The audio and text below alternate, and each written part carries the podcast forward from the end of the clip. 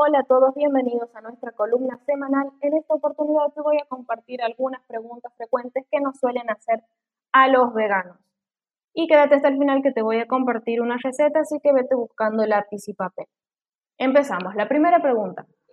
Pero ¿ustedes cómo obtienen la proteína o la eliminan de la dieta? No, no la eliminamos. La proteína es abundante en alimentos de origen vegetal, como por ejemplo en frutos secos, en los granos o legumbres como la soja que tiene proteína completa y a las demás legumbres puedes combinarla con algún cereal como por ejemplo el arroz que es más económico y así obtener tu proteína completa al igual que en la carne.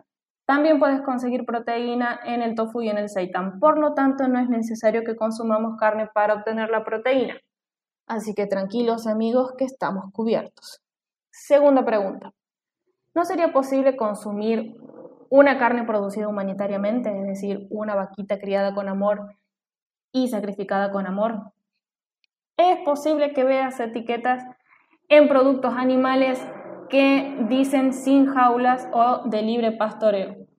También puedes conseguirlas en campos o granjas, pero esto no significa que sean sin crueldad.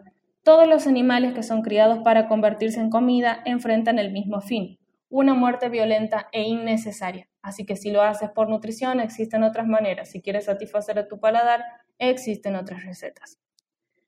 La tercera suele ser más una afirmación que una pregunta. La comida vegana es mucho más cara.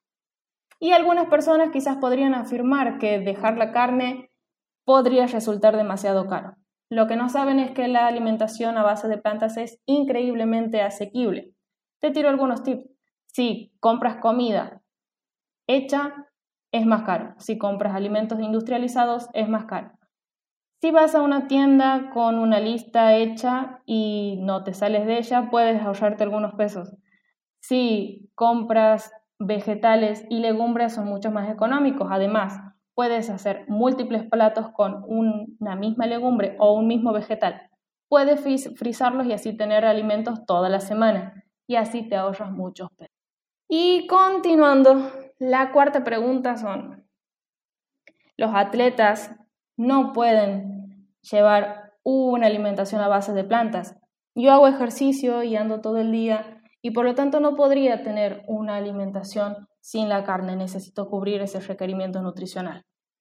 Para esto podríamos consultarle al maratonista Rich Roll o ver algunas entrevistas del medallista olímpico Carl Lewis y de otros tantos deportistas de alto rendimiento que dejan muy en claro que no hace falta patrocinar la tortura animal para ser una estrella del deporte. Así que tranquilo amigo, puedes no consumir carne e ir a trotar al parque o ir al gimnasio. Si ellos pueden, nosotros también.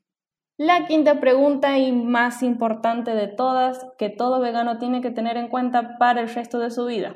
¿Qué pasaría si estuvieras atrapado en una isla desierta y no tuvieras nada más que comer? En serio, la próxima vez que me encuentre en una isla desierta voy a estar pensando en eso. Mientras tanto voy a seguir siendo vegana. No, mentira, sí se las contesto.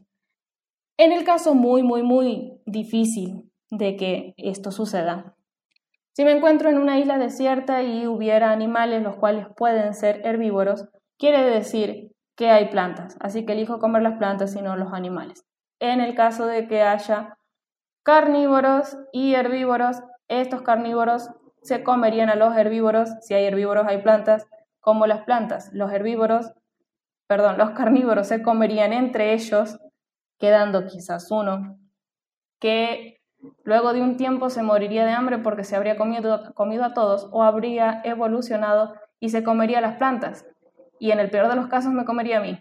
Así que es una hipótesis un poco difícil de que suceda, pero creo que más difícil es que me quede en una isla desierta. Pero bueno, espero haberlo contestado. La sexta pregunta es qué pasa con los productos lácteos y los huevos, ¿por qué no lo consumimos? Los animales criados y asesinados para obtener estos productos no solamente soportan una vida de sufrimiento a lo largo de la industria, sino que suelen terminar convertidos en carnes, es decir, son llevados al matadero una vez que su producción disminuye o no es suficiente para la industria.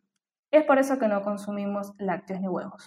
La séptima pregunta es, ¿pero no necesitan consumir carne para tener una buena salud? Para esto existen múltiples investigaciones, de hecho la OMS y muchos médicos dicen que una alimentación nutritiva a base de plantas es benéfica para la salud y hasta se recomienda la disminución de la carne. Con una alimentación vegana tienes la oportunidad de disfrutar una vida larga y saludable y al mismo tiempo estás protegiendo de la crueldad a los animales que son explotados como alimentos, vestimenta, ingredientes o testeo de productos cosméticos, entre otros. La octava pregunta es, ¿pero las plantas también sienten dolor o no? No, las plantas no sienten dolor porque no tienen cerebro ni sistema nervioso central, lo que significa que no pueden sentir dolor. Pero te tiro un dato, se necesitan 7 kilos de granos o de plantas para producir 450 gramos de carne de vaca. Así que si realmente estás preocupado por las plantas, tendrías que dejar de consumir carne. La novena pregunta es, ¿pero las vacas tienen que ser ordeñadas porque si no le duelen las ubres o no? Sí, pero Muchas personas lo que no saben es que las vacas tienen que estar preñadas o acabar de dar a luz para producir la leche. Dicho sea de paso, estas no son preñadas de forma natural. Ahora sigamos. Al igual que todos los mamíferos, las vacas producen leche para sus crías. Y lamento que te enteres por mí en este momento y a esta altura de tu vida, pero no sos un ternero. No consumas leche de otra especie. La décima pregunta es, si todo el mundo fuera vegano, ¿qué pasaría con los animales de granja? ¿No habría una superpoblación? Esto es sencillo, si se reduce el consumo de la carne, entonces habría un menor número de animales en los criaderos y se disminuirían las condiciones abusivas e insalubres. Esto es fácil, se disminuye la demanda, entonces disminuye la oferta. Y la última pregunta es, ¿qué pasa con el sufrimiento humano? ¿Quién dice que no podemos ser veganos y trabajar para tratar de disminuir o eliminar el sufrimiento humano? Puedes ser vegano y ayudar a otras personas, puedes comer carne y ayudar a otras personas. No todas las personas publican lo que hacen para ayudar a los demás. Existen muchas personas que hacen huertas eh, comunitarias para que las personas de bajos recursos puedan obtener alimentos de ahí y además donan otros alimentos y ropa. Y ahora te voy a compartir una receta de queso de avena. Lo que vas a necesitar es una taza de avena, dos tazas de agua, una cucharadita de sal, dos cucharaditas de jugo de limón, una cucharada de vinagre de manzana, 3 cucharadas de levadura nutricional, 3 cucharadas de aceite, puede ser de oliva o de girasol, y 3 cucharadas de fécula de mandioca. Para la preparación vas a necesitar un bowl en el cual vas a colocar la avena, la vas a cubrir con agua hirviendo y la vas a dejar hidratar por 10 minutos. Después sacas la avena y la pones en la licuadora o en la mixer junto con dos tazas de agua y la vas a licuar por un minuto. Vas a pasarla por una bolsita de bebidas vegetales para filtrarla bien y si no tienes esta bolsita puedes usar un colador o una tela. Vas a poner esta bebida de avena en una cacerola y le vas a agregar todos los ingredientes excepto la fécula.